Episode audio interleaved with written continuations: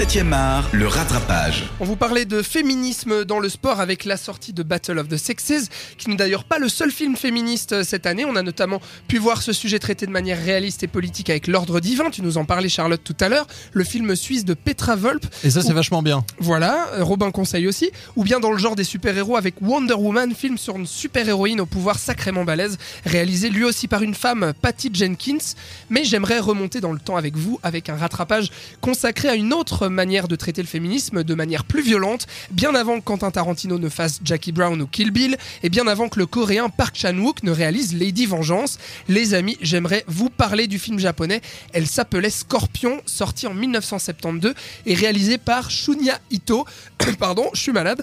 Deuxième épisode de la série La femme scorpion.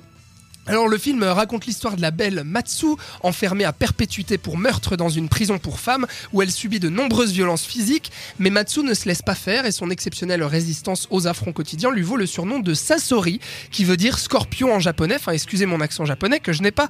Persécutée par le directeur, frappée par les gardiens, elle va même se retrouver humiliée devant les autres détenus dans une scène de viol infâme où trois gardiens masqués vont se servir de son corps. Le film ne prend aucune pincette et même si la représentation de la violence a été décuplé depuis et souvent montré de manière un peu plus crue aujourd'hui, mais il y a quand même une manière de faire sacrément osée, surtout si l'on se replace dans le contexte des années 70 au Japon.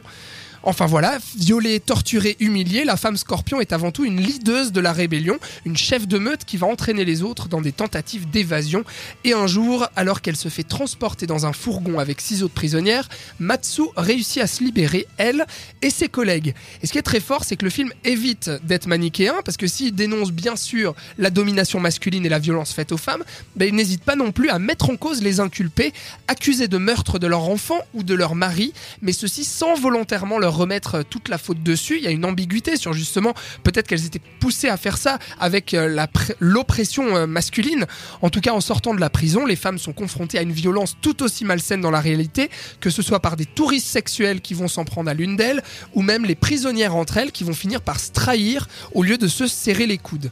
Mais finalement, ce qui va motiver ces prisonnières, et particulièrement Matsu, eh ben, c'est ce désir de vengeance, un désir viscéral, incontrôlable, presque un devoir pour se permettre de vivre à nouveau. Nul doute, en tout cas, que ce film a dû inspirer bon nombre de réalisateurs et de films par la suite, tant on sent un côté précurseur dans le traitement radical de la violence, de la vengeance et de la féminité. Elle s'appelait Scorpion est aussi une prouesse de mise en scène qui utilise des éléments graphiques, parfois fantastiques, et un sens du cadrage et du montage aiguisé qui expriment à eux seuls les jeux de domination et l'oppression subis par l'héroïne. Et comment ne pas penser, euh, si euh, Charlotte ou Robin vous l'avez vu autour de la table, comment ne pas penser à Lady Vengeance de Park Chan-wook, qui a dû grandement s'en inspirer euh, tant le sujet et l'histoire sont quasi identiques.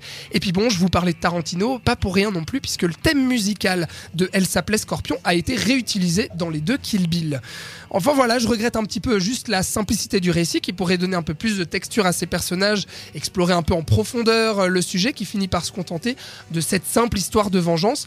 Mais globalement, il y a beaucoup de choses euh, très intéressantes dans Elle s'appelle Scorpion. Je remercie, je remercie pardon d'ailleurs Florian, notre ami réalisateur, qui vient souvent dans cette émission, qui m'a conseillé ce film, que je vous conseille aussi de rattraper.